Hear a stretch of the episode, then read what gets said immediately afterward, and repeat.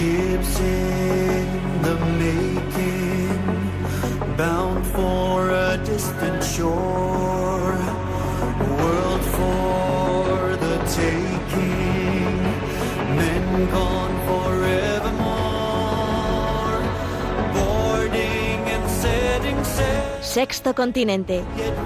Dirigido por el obispo de Orihuela Alicante, Monseñor José Ignacio Munilla.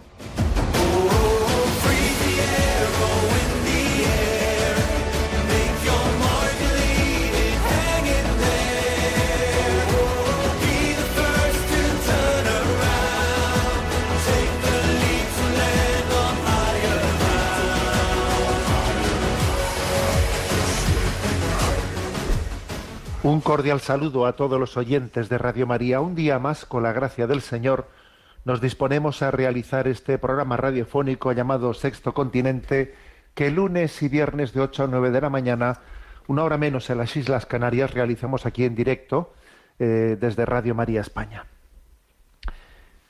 Eh, hemos iniciado el mes del Sagrado Corazón de Jesús, este mes de junio, Estamos en vísperas de la celebración de Pentecostés. Estamos preparándonos en cenáculo con María para recibir los dones del Espíritu Santo. Y al mismo tiempo lo hacemos sufriendo y muy conscientes de la gran necesidad del, Espíritu Santo que tiene nuestra sociedad. Y quiero abrir este programa haciendo un comentario sobre unos datos que, pues, ayer mismo, ayer mismo se hicieron público de una encuesta realizada por la Fundación Mutua Madrileña y por la Fundación FAD, ¿eh? Fundación FAD Juventud. Han realizado una encuesta eh, con un muestreo de 1.500 jóvenes españoles entre 15 y 29 años sobre la autopercepción que tienen los jóvenes de su salud, el autodiagnóstico que hacen sobre su salud mental, ¿no? Y claro, los, eh, resultados son tremendos, ¿eh? son tremendos. ¿eh? Más de la mitad de los jóvenes españoles en, ese, en esa horquilla, ¿no? pues afirman, reconocen que tienen problemas de salud mental, y que muchos tienen ideas, ideas suicidas. ¿eh? En concreto, el 56% cree haber sufrido problemas psicológicos, psiquiátricos o de salud mental en el último año. ¿eh? Estamos hablando que es una encuesta de la autopercepción que tienes tú de tu salud eh, psiquiátrica o mental. ¿no? El 56% creen que han, han padecido esos problemas en el último año el 49%, sin embargo, de estos no pidieron ayuda a un profesional, ¿eh? pues bien sea por, motivos económicos o por otros motivos, la mitad no pidieron ayuda y la otra mitad sí pidieron ayuda, ¿no?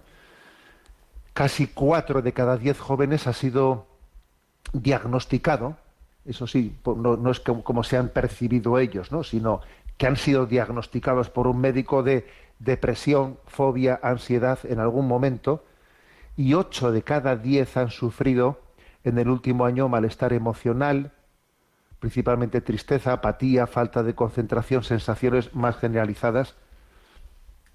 Vamos, el tema es un tema serio. ¿eh? Fijaros en los siguientes datos, por ejemplo, ¿no? Em, entre leo literalmente, en, el 2019, el 2019, los chicos y chicas que entre 15 y 19 años eh, tenían con frecuencia pensamientos suicidas eran el 5,5%, pero ahora, ¿eh? tres años después, pasa del 5,5 al 12,3. Es un aumento especialmente fuerte, ¿no?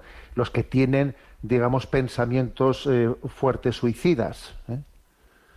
Estamos hablando de, que incluso hay un tanto por ciento. ¿eh? El 35% ha reconocido haber experimentado ideas suicidas al menos una vez o con cierta frecuencia. El 35% con cierta, alguna vez o con alguna frecuencia, y el 12,3% de una manera reiterada. Eh, bueno, los datos son los datos son muy fuertes, ¿no? Los datos son muy fuertes y claro, si nos quedásemos solo en una estadística fría, pues me parece que no estaríamos conociendo la realidad. Obviamente hay que hacerse una pregunta, ¿no? Bueno, ¿y esto por qué? Porque teóricamente estamos en una generación que podía llamarse del bienestar. ¿eh? O sea, no, no ha habido generaciones anteriores que hayan tenido, pues digamos, las necesidades inmediatas y básicas tan, eh, tan inmediatamente cubiertas, ¿no? Esto se puede entender pues, por el efecto de la pandemia. Hombre, este fenómeno ya venía, eh, ya venía antes de la pandemia. En todo caso, la pandemia lo que habrá hecho habrá sido visualizarlo de una manera más fuerte, ¿no? O acelerar ciertos procesos, sacarlos a la luz, visualizarlos, pero, pero es obvio que venían antes, ¿no? Entonces creo que, que tenemos que ser eh, claros a la hora de afirmar que me parece que estamos viendo una, una crisis de salud eh, mental, de salud psíquica, que, que, obviamente tiene que estar conectada, eh, obviamente, con la crisis de sentido de la vida. Yo me atrevería a hablar de dos factores claves. ¿no? La crisis de sentido, el, no, el, el haber perdido ¿no? la referencia, la referencia a, cuál es el sentido de, la vida, buscar un sentido al sufrimiento, porque la vida obviamente mm, de una manera o de otra el sufrimiento viene. Si uno no tiene un no, no, ha encontrado en esta vida un sentido al sufrimiento, si no ha descubierto la cruz de Cristo, seamos claros, si la cruz de Cristo para nosotros está, eh, está velada, si no amamos la cruz de Cristo, es que entonces el, la vida carece de sentido. Este es un tema clave. Añádase a esto la crisis de la familia. La crisis de la familia es determinante también en la crisis psíquica y psiquiátrica de estos jóvenes, sin duda. En esta encuesta, si se hubiese podido eh, todavía pormenorizar estos datos, qué incidencia tiene la crisis mm, familiar de los padres para en la salud psíquica de los hijos, sin duda hubiese habido, ahí se hubiese mar, marcado la diferencia. ¿Eh? Entonces yo hablaría de la crisis de sentido la crisis familiar como segunda causa ¿no? de, esta, de, esta gran crisis de salud mental. Incluso añadiría una tercera, ¿eh? que creo que es el influjo que está teniendo ¿no? en nosotros pues el, toda, todo lo que se deriva de la utilización de la tecnología de una manera adictiva, que también eso está generando una gran crisis de salud mental.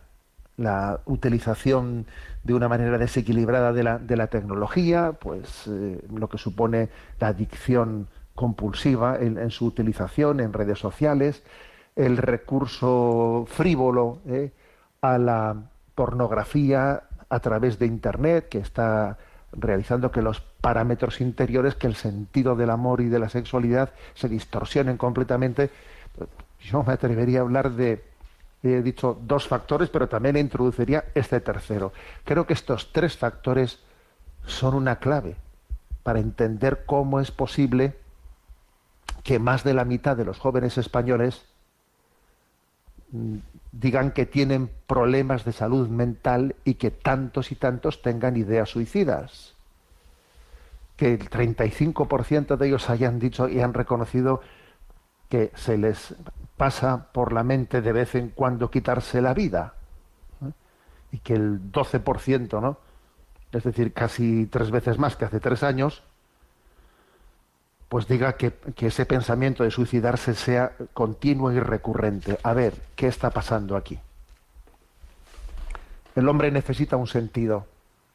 Necesitamos un sentido para afrontar la vida si únicamente el bienestar, ¿eh? el bienestar es la clave de nuestro sentido, estamos condenados al fracaso. En segundo lugar, la familia, ella es, es el lugar en el que se nos ha revelado que somos amados incondicionalmente. Nuestra autoestima está fundada en la experiencia de haber sido amados incondicionalmente la familia. Si eso falla, si un amor estable como un piso firme que, que, sobre el que nos sobre el que crecemos en esta vida si tiembla si se resquebraja obviamente nos resquebrajamos nosotros y en tercer lugar no lo hemos dicho muchas veces en este programa en tercer lugar creo que existe una trampa una trampa escondida en la tecnología que se está eh, bueno pues casi introduciendo en nuestras vidas como si fuese casi una una tercera mano, como si ahora el hombre no tuviese dos manos, sino tuviese tres manos y la tercera fuese una tecnología que en el fondo se está demostrando un caballo de Troya, un caballo de Troya que aliado a los dos factores anteriores, al de la falta de sentido y a la crisis familiar, acaba siendo una cueva en la que nos refugiamos ¿eh? y en la que acabamos absolutamente apresados, ¿no? Apresados en la pornografía, apresados en las adicciones bueno, este es mi comentario en este día, porque estamos pidiendo los dones del Espíritu Santo. Necesitamos del Espíritu Santo para, para ser verdaderamente libres. Sin el Espíritu Santo no hay libertad. Vamos a decirlo así de claro, sin el Espíritu Santo no hay libertad. ¿eh? Él es el que nos permite que la libertad no sea una reivindicación, una quimera, una, frase, una palabra bonita, sino que sea verdad, porque para que la libertad sea verdadera, tenemos ¿no? que haber experimentado como eh, eh, tantas esclavitudes que, que, nos están impidiendo, ¿no? impidiendo ser felices, pues son rotas, las que las cadenas se rompen por, por la fuerza, por el don del Espíritu Santo, cadenas que nos apresan, cadenas que nos impiden ser nosotros mismos, que nos impiden escuchar la voz de Dios y seguirle con fidelidad. Ven Espíritu Santo, danos el don de la libertad. Sexto Continente es un programa que tiene interacción con los que sois usuarios de redes sociales en Instagram y en Twitter a través de la cuenta arroba obispo munilla, con los que sois usuarios de Facebook a través del muro que lleva mi nombre de José Ignacio Munilla y los programas anteriores de Sexto Continente están a vuestra disposición tanto en el podcast de Radio María como en la página web multimedia www.enticonfio.org. En esa página web están pues, todos los materiales, ahí los tenéis entrelazados a vuestra disposición y ahí hay una pestaña que pone Sexto Continente y donde tenéis fácilmente accesibles los programas anteriores. Bueno, precisamente eh, y voy, sigo adelante. Precisamente si entréis, quien entre en esa página mm, descubrirá que, he tenido ocasión en un foro, eh, en un foro, pues de compartir una reflexión sobre la amistad cristiana, ahí está a vuestra disposición quien quiera escucharla, que me ha permitido descubrir una perlita de esas, una de esas perlas que cuando uno descubre, pues viene aquí al programa y la comparte con todos vosotros. Entonces, pues a ver, he tenido el regalo de preparando esa, esa, reflexión sobre la amistad cristiana, de descubrir un artículo de José Luis Martín Descalzo, eh, que fue pues, un sacerdote de Madridejos, de Toledo, pues, que también fue periodista, fue un destacado periodista, un columnista eh, de ABC, murió en el año 1991, si no me equivoco, y bueno, pues la verdad es que tiene muchos artículos recogidos en razones para, en los libros que tienen eh, como título razones para creer, razones para la esperanza, razones para el amor, razones para la alegría. Bueno, pues en uno de los, eh, ahí se recogen todos los artículos que él escribió, ¿no? Hay un artículo suyo especialmente práctico, bello, en el que él habla de seis pilares sobre los que se apoya la auténtica amistad que quiero desarrollar y quiero comentar con vosotros, porque tenemos que reflexionar también sobre la verdadera amistad, ¿no? ¿Cuál es la verdadera? Ah, existe una, amistad que, que, que, no es, que, no es, que no es tal, no es tal. Igual que decimos que hay, hay supuestas libertades que no son tales, ¿eh? cuando se dice yo soy libre de hacer lo que me dé la gana, ya, ya. Tú eres esclavo de tu gana, tus ganas, ¿eh? que tus pasiones te tienen esclavo. Y cuando dices soy libre de hacer lo que me dé la gana, en realidad debieras de decir, ¿no? Si tuvieses una percepción real, estoy esclavizado por mis apetencias, que son otra cosa muy distinta de mi voluntad. Bueno, pero es que claro, va a percibir eso hace falta la luz del Espíritu Santo. E igual que existe una, pues, una equivocación ¿no? de, llamarle libertad a lo que no es. ¿eh? Hay algunos que a los grilletes, a las cadenas que les tienen atados de pies y manos, le llaman pulseras. Mira qué pulsera tan bonita tengo. A ver, que es un grillete, es una cadena y te tiene atado ahí. Y tú le llamas libertad, que no son pulseras, que son cadenas. Bueno, pues eso que ocurre con la libertad, ¿no? Pasa lo mismo con la amistad. Dice uno, eh, yo voy, voy con mis amiguetes y, a ver, pero son amigos, pero eso es verdadera amistad. Eso es como si, por ejemplo, ¿no? Pues, eh, pues dos dicen, no, somos amigos y, y traficamos droga. Pero ¿tú te crees que dos traficantes de droga pueden ser amigos? ¿Tú crees que eso es amistad? O sea, ayudarse a, eh, a, delinquir, ¿no? O a arruinar la vida a los demás, ¿no? A arruinarnos la vida los dos uno al otro. Yo, yo consigo droga para ti, tú consigues droga para mí. Eso es amistad. ¿Cómo podemos llamarle amistad a eso? Ni es libertad lo primero a lo que me refería, ni es amistad esto. Lo que ocurre es que hemos deformado completamente los, los términos, ¿no? Entonces la amistad no es ser un colegui, la amistad es una relación que nos hace de amor, que nos hace crecer en la virtud. ¿eh? entonces, igual que San Agustín dice, ¿no? Que la libertad es la capacidad de determinarnos para el bien, también la amistad es la relación que nos ayuda a crecer y a crecer en virtud. Eso es amistad. ¿eh? Bueno, entonces es que, es que tener claro este concepto es luchar por las verdaderas amistades. Por las verdaderas amistades uno tiene que, tiene que buscarlas como perla preciosa. Es tan importante tener un buen amigo, unos buenos amigos, es tan importante. Va a ser eso muy determinante en tu vida, te ayudará a crecer o, por el contrario te arrastrará para abajo, ¿no? Entonces, bueno, esto que decimos tiene trascendencia, ¿no? Y entonces, eh, en uno de sus artículos, pues Martín Descalzo habló de seis pilares sobre los que se apoya la auténtica amistad. ¿eh? El primero, el respeto a lo que el amigo es.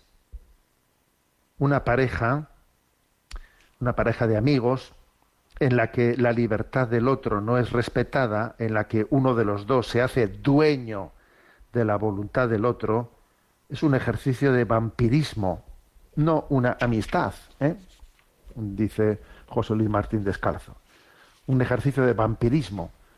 O sea, el respeto es una, primera condición clave, ¿no? Es, lo contrario de, un verdadero amor es un, intento de utilización de los demás.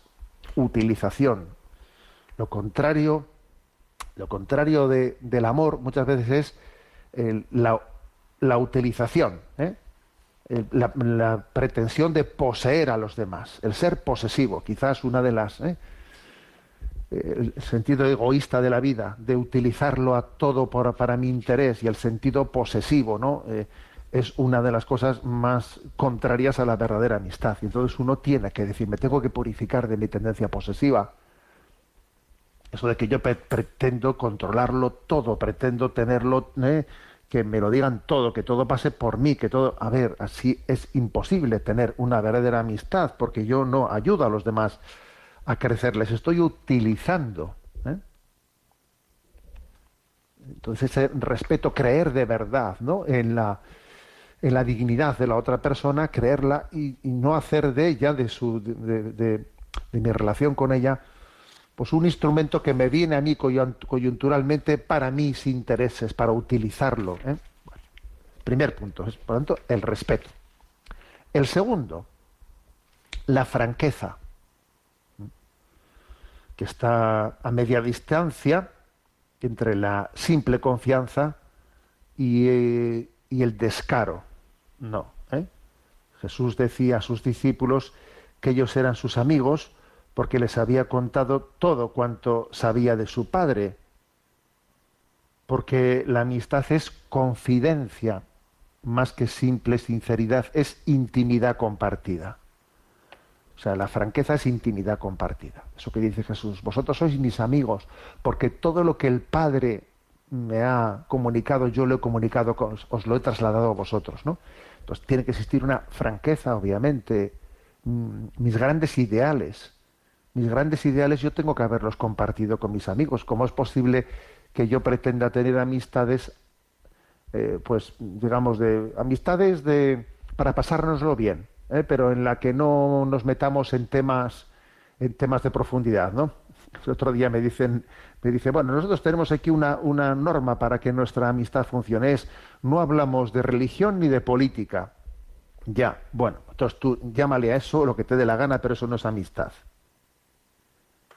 O sea, fíjate lo que, lo que me dijeron, ¿eh? Nosotros para que nuestra, aquí, para que nuestra relación de cuadrilla aquí de amistad funcione, tenemos una norma. Aquí no se habla de religión ni de política. Bueno, eso quiere decir que lo vuestro no es una amistad, porque porque obviamente pues las grandes preocupaciones, los grandes ideales que tenéis no los no, no sois capaces de, de, compartirlos y tenéis una amistad que está basada pues bueno pues en una, en una relación frívola venga aquí únicamente hablamos de fútbol únicamente hablamos de tal bueno llámale como te dé la gana pero eso no es amistad una amistad supone una franqueza en, en que mi, corazón mis grandes valores mis, mis ideales pues se, se conocen y, se expresan ¿eh? en un testimonio real de vida. Tercero, la generosidad. ¿eh? La generosidad, la amistad, un pilar importante de la amistad es la generosidad, que no tiene nada que ver con la compra del amigo a base de regalos, sino con el don de uno mismo compartir con naturalidad lo que somos, lo que tenemos. En, en, esos regalos artificiales, en ese pretender comprar a las personas con regalos, suele haber hipocresía, compraventa de favores. No ocurre lo mismo con ese don espontáneo que hacemos de, nuestro tiempo. El regalo del amigo verdadero es aquel que apenas se nota, ¿no? Eh, y tras el cual el otro no se siente obligado a pagar, a pagar con un nuevo regalo. En la amistad, la mano izquierda no sabe lo que hace la mano derecha, como dice Jesús en el Evangelio. ¿eh? O sea, la generosidad ¿eh? está en la base, está en el fundamento de una de una, de una verdadera amistad. ¿eh? Hace poco también le escuché a una persona un testimonio en el que decía, no me olvidaré nunca de esta situación en la que yo estaba delicada, que estaba en Alemania, hecho polvo, trabajando, y, mi amigo eh, lo detectó, eh, detectó que eso era una situación muy seria, en una conversación telefónica que tuvo con él, y el otro, ni corto ni perezoso, cogió y dijo, me voy a Alemania con este un fin de semana. Cogió el avión, detectó que lo estaba pasando fatal, y allá que fue, estuvo con él. Y él me dijo, no me olvidaré nunca de de aquel arranque ¿no? de, mi, de mi verdadero amigo. ¿eh? Eh, cuarto pilar, ¿eh? la aceptación, la aceptación también, digamos, de, de los defectos de los demás o de los fallos de los demás. los amigos del tipo perro gato, que se pasan la vida discutiendo por cualquier cosa a todas horas, ¿eh? tal vez pues puedan ser camaradas, pero difícilmente serán auténticos amigos, ¿no? Y lo peor es el amigo tutelador, el que a todas horas sermonea al amigo, el que se exhibe constantemente como el ejemplo a imitar formas eh, que son patológicas de una auténtica amistad. Yo creo que en la amistad en la amistad tiene que haber un equilibrio entre dar buen consejo al que lo necesita y corregir al que yerra y sufrir con paciencia los defectos del prójimo. ¿eh? O sea que eso son, todo ello son obras de misericordia espirituales. Entonces a veces uno dice, ¿cómo, cómo se conjuga eso de corregir al que yerra y sufrir con paciencia los defectos del prójimo? Pues mira, pues claro, eh, pues los dones del Espíritu Santo nos dan eh, pues, pues el don de la prudencia, del consejo, de cómo mm, pues acompasar una cosa y otra, cómo se acompasa, cómo se integra, ¿no? Pero tiene que haber, si yo tengo, si yo tengo un amigo, yo sé aceptar eh, sus, sus límites, sus límites. Le ayudaré también a superarlos, pero comienzo por aceptarlos. ¿eh? Dios nos quiere como somos y nos sueña distintos al mismo tiempo. Bueno, algo parecido tiene que ocurrir en la amistad. Nos queremos como somos y al mismo tiempo le pedimos a Dios la gracia de ayudarnos a superarnos y a corregirnos. ¿eh? Pero comenzamos por, por querernos como somos, ¿no? Quinta, ¿eh? quinta columna sobre la que se sustenta la verdadera amistad, ¿no? Es la, dice José Luis Martín Descalzo, es la imaginación ¿eh? frente a uno de los mayores peligros, el aburrimiento, ¿no? La imaginación, la creatividad, diría yo, ¿no? Toda verdadera amistad es fecunda en ideas, en saber adelantarse a los gustos del amigo, en saber equilibrar el silencio con la conversación, en descubrir cuándo se consuela con la palabra y cuándo con la simple compañía. ¿Mm? No se trata de estar siempre buscando originalidades, ¿no? Porque alguno dijo que la, que la verdadera amistad es la que es la que permite que dos estén juntos, ¿eh? Mm, eh, en silencio y a, gusto, a gusto. Son amigos y son capaces de estar, ¿eh? pues de estar sin mucho que decirse, pero a gusto uno con otro. Eso es un signo de la verdadera amistad. Pero claro, a ver, eso, eso también tiene, un límite. La, amistad también debe de ser creativa, debe de ser creativa y se debe de tener la capacidad de, superar, ¿no? Pues todo aquello que pueda conducir hacia, bueno, pues hacia quedarse instalado, ¿eh?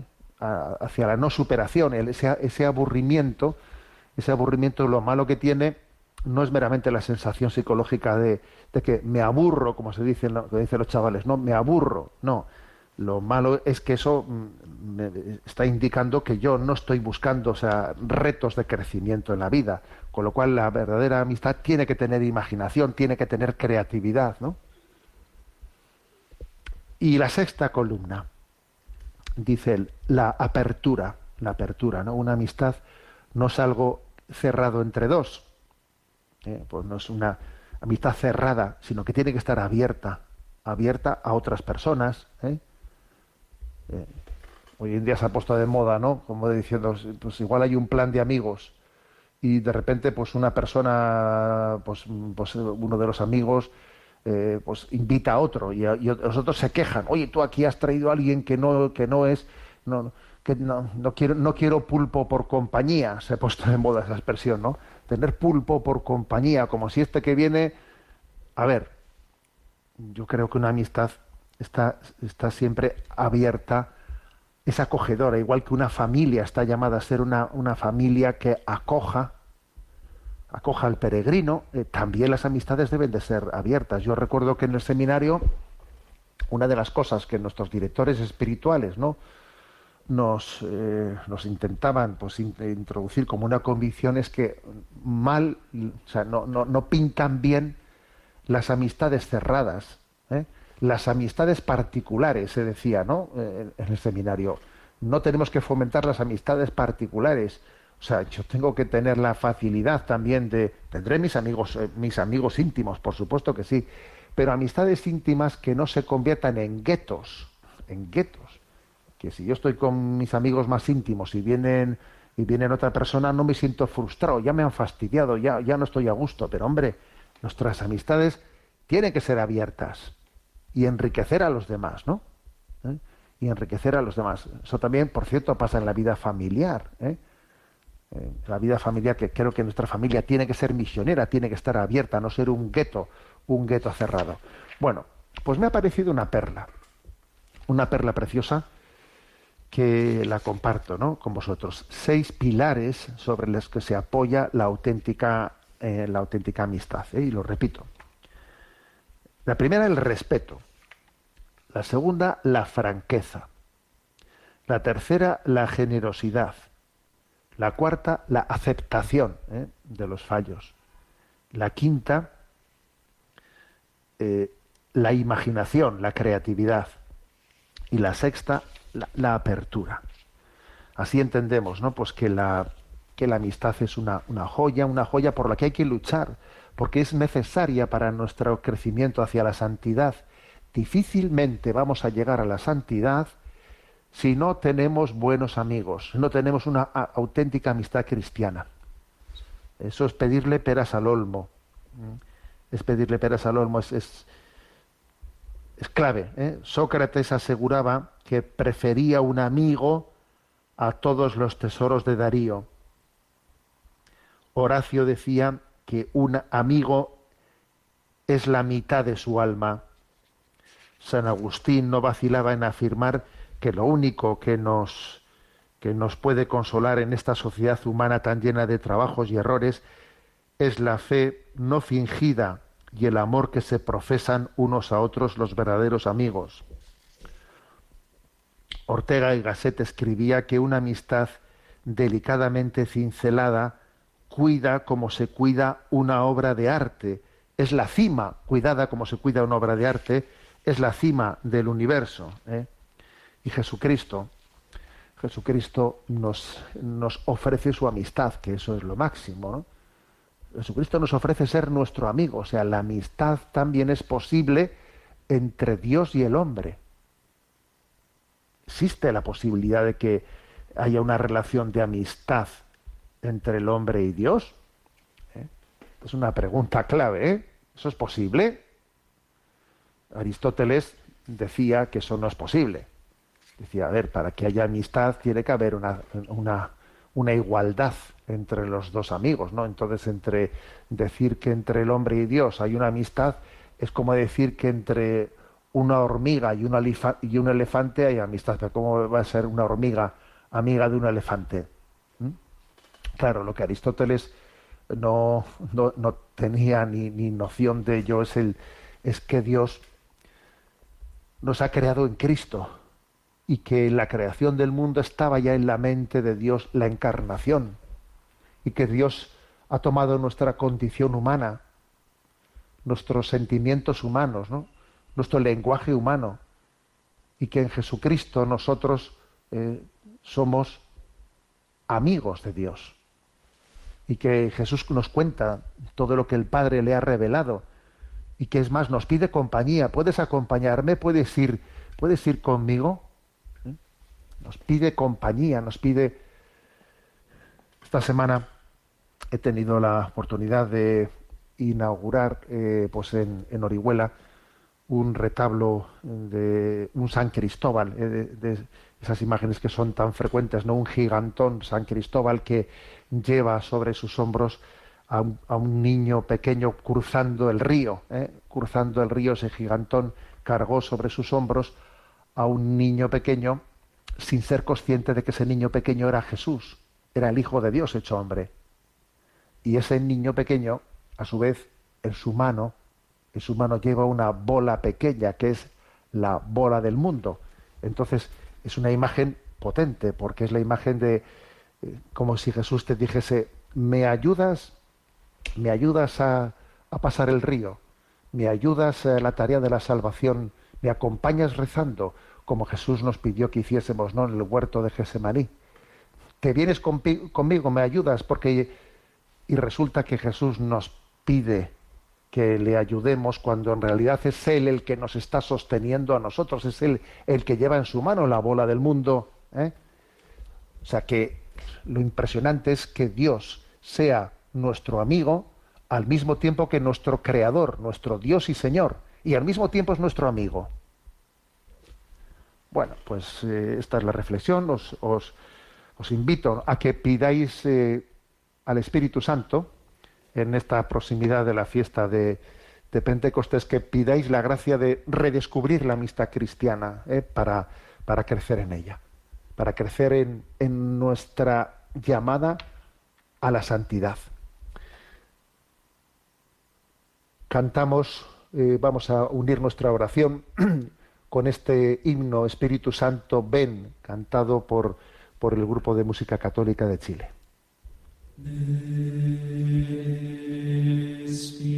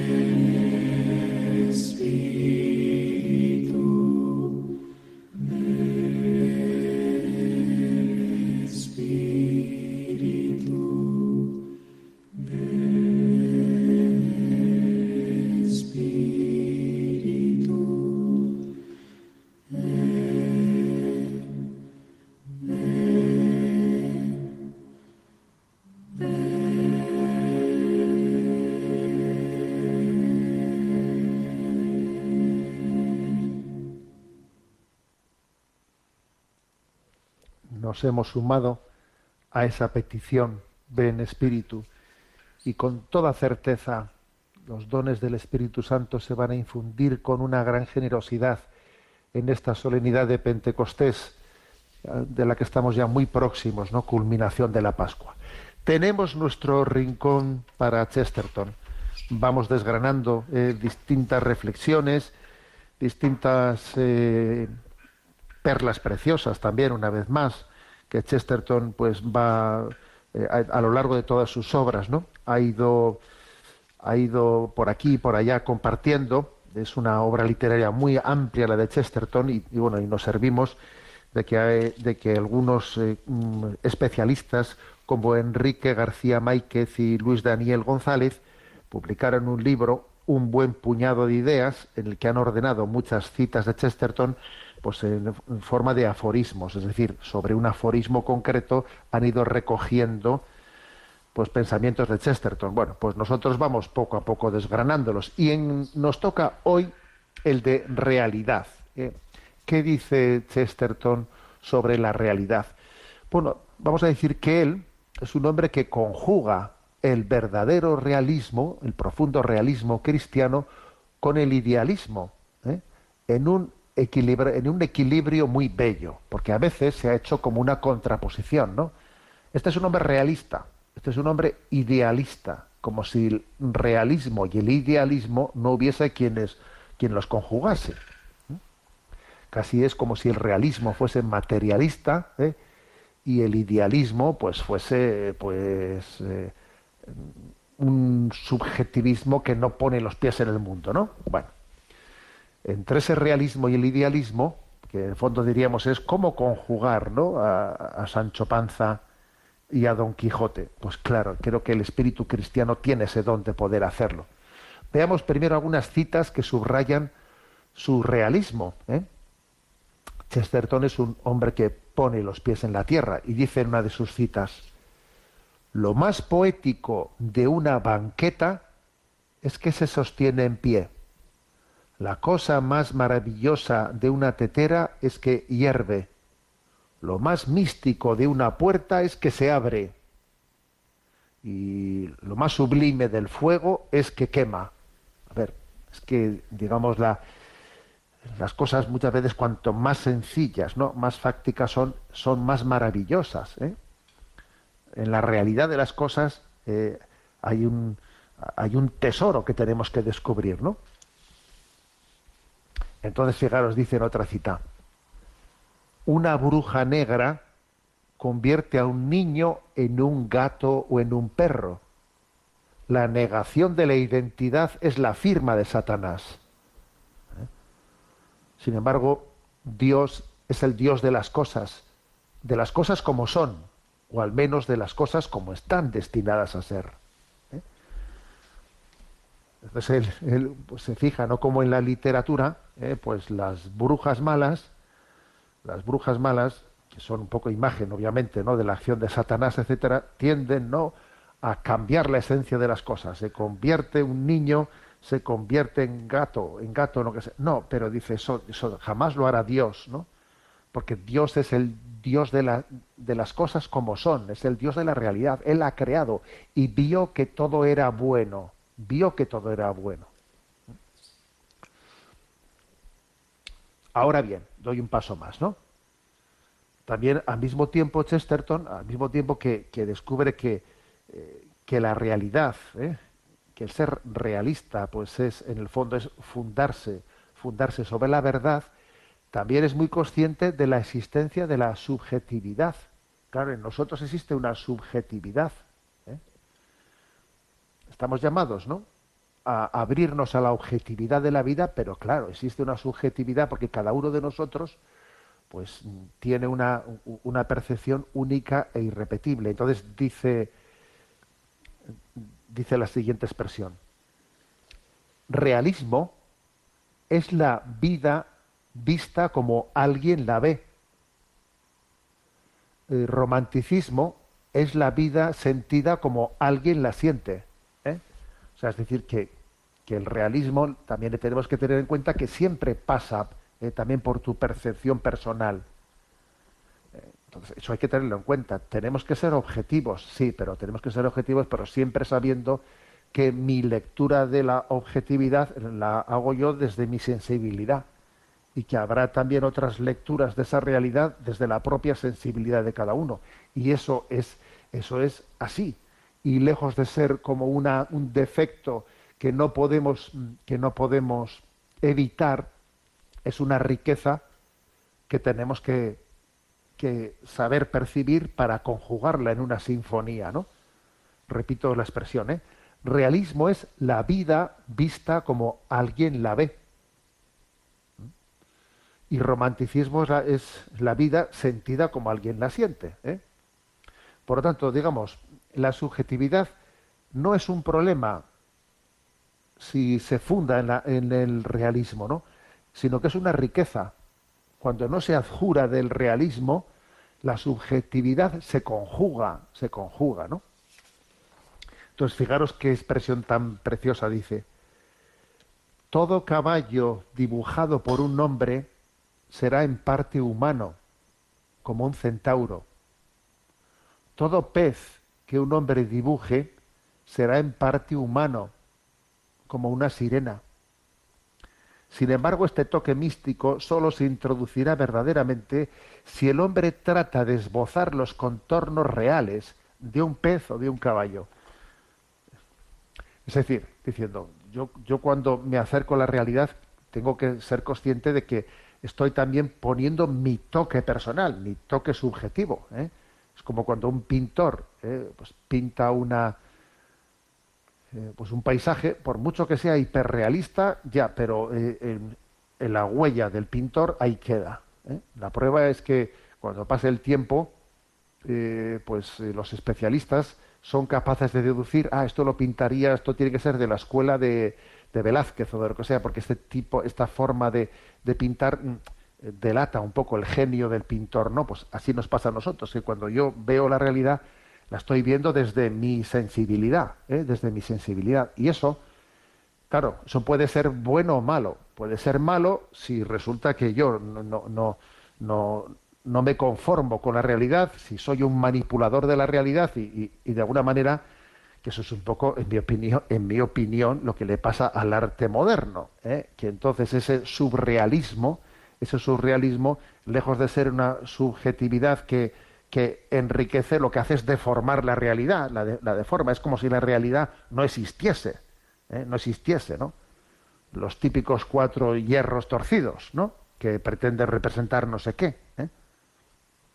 Pero claro, la subjetividad es es un don, es una riqueza cuando parte, eh, cuando parte de reconocer y respetar e intentar conformarse con la objetividad.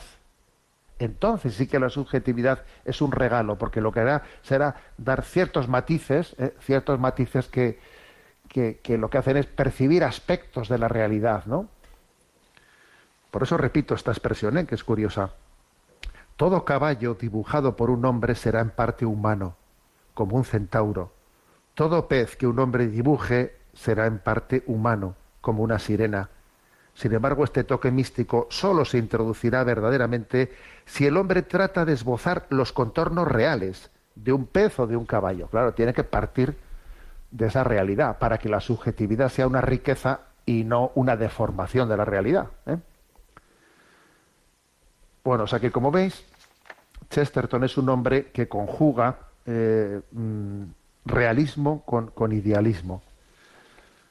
He reservado esta última cita ¿no? para subrayar esto. Dice él, muchas novelas realistas enseñan que cuando se las vacía por completo de romanticismo, llegan a ser completamente irreales. ¿eh? Si tú una novela ¿eh? pues pretende ser un mero realismo, eh, pues historicista de narración de hechos, pero sin alma, sin alma, ¿no? Sin sentimiento alguno, sin descubrir eh, lo que hay dentro del hombre, sino meramente limitándote, ¿no? A, a, narrar, ¿no? Pues unas, eh, pues unos datos fríos, unos datos fríos, en realidad es esa novela es irreal, irreal. ¿Por qué? Porque en la vida, eh, pues los sentimientos humanos están aconteciendo insertados, mezclados, entrelazados, pues con los, con los datos fríos y objetivos. ¿eh? Todo ello está, está unido y por eso tiene que, tenemos que ser al mismo tiempo, ¿no? Que amantes de lo objetivo también tenemos que ser exploradores, ¿no? De la subjetividad del hombre, ¿no? repito la expresión, muchas novelas realistas enseñan que cuando se las vacía por completo de romanticismo, llegan a ser completamente irreales. Como también el puro romanticismo de, pues de, pues de unos eh, subrayar todo, solamente lo afectivo, lo emotivo, etcétera, desligándolo de la realidad, también obviamente son completamente irreales, ¿no? Bueno, pues una maravilla, ¿no? Que nuestro Chesterton nos diga, hay que conjugar, ¿no? Realismo con idealismo, objetividad con subjetividad, ¿no? En nuestra, en nuestra visión de la vida. Un pasito más. ¿eh? Damos el paso a nuestro rincón del DOCAT. ¿eh? Que sabéis que el DOCAT es este compendio de doctrina social que vamos poco a poco desgranando, ya vamos bastante avanzados, estamos en el capítulo 11, vivir en libertad y sin violencia, y nos toca el punto 277. ¿Qué es el perdón? Y dice, los hombres pueden causar un daño terrible, se burlan, ignoran, mienten y engañan. Los cristianos, en lugar de lamentarnos por aquello que no sabemos eliminar del mundo, podemos crear la paz y llegar a la paz interior gracias a la posibilidad del perdón.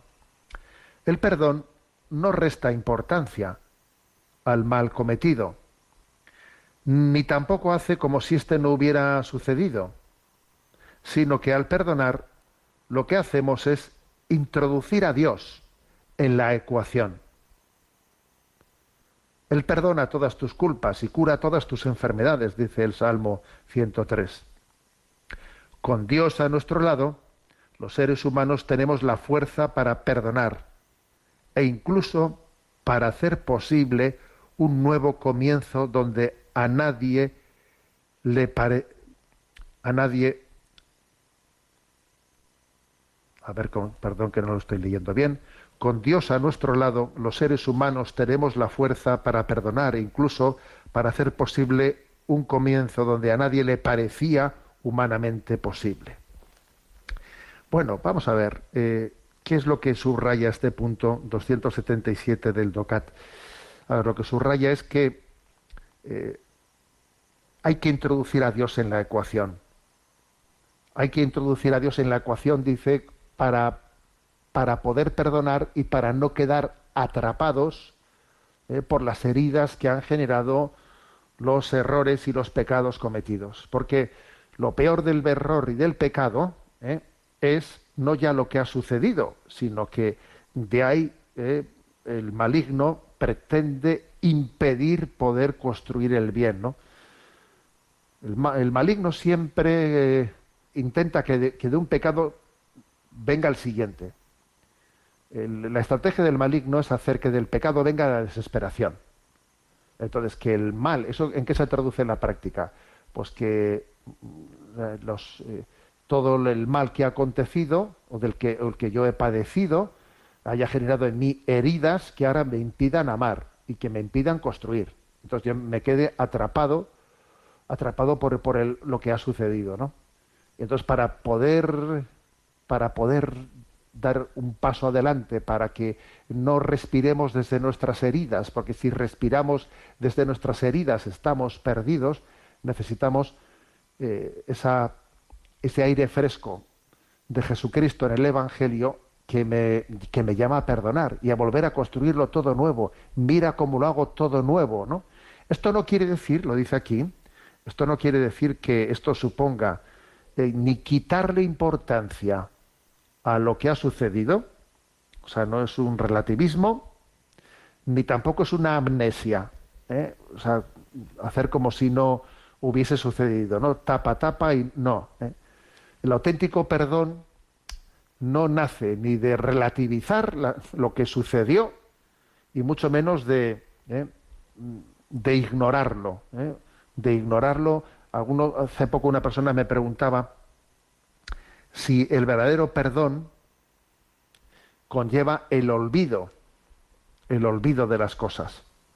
Yo, claro, obviamente le respondí, no, el verdadero perdón no es, eh, no se identifica con el olvido. Es verdad que Dios a veces nos da la gracia, mira, de, de, olvidar, de olvidar las cosas. Por ejemplo, yo a veces suelo decir que, que a los que somos confesores, ¿no? a los sacerdotes, muchas veces Dios nos da la gracia del olvido. O sea, confiesas los pecados de la gente y luego muchísimas veces Dios te da la gracia del olvido, o sea, de, de, olvidar los pecados que te han sido confesados. Eso, eso es verdad. Bueno, creo que trasladando esto ¿no? A, no, no, al caso del confesor, sino del que se confiesa, la cosa es distinta.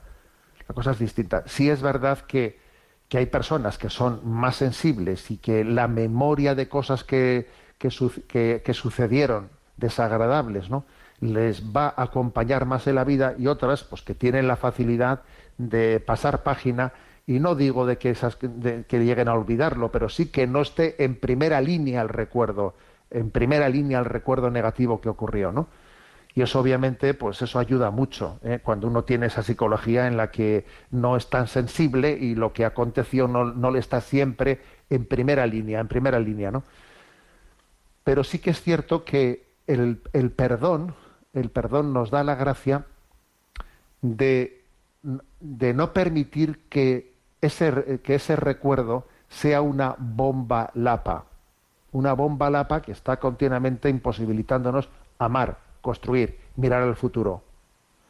El perdón y el olvido ciertamente no son lo mismo, pero sí que permite eh, que el recuerdo sea un recuerdo en el que construyamos, en el que aprendamos, en el que eh, convirtamos el pecado del, del, pasado, los errores del pasado, las injurias eh, del pasado, en una lección, en un canto a la misericordia de Dios y en una lección de cómo debemos de aprender a actuar en el futuro, ¿no?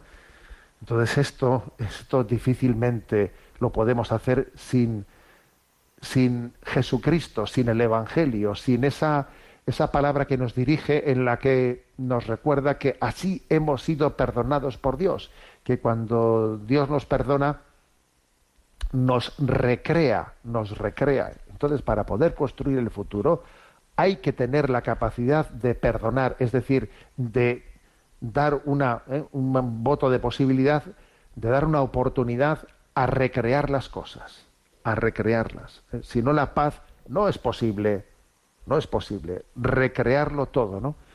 En ese don del perdón que es el amor de Dios hacia nosotros. Tenemos el tiempo cumplido, la bendición de Dios Todopoderoso, Padre, Hijo y Espíritu Santo, descienda sobre vosotros. Alabado sea Jesucristo.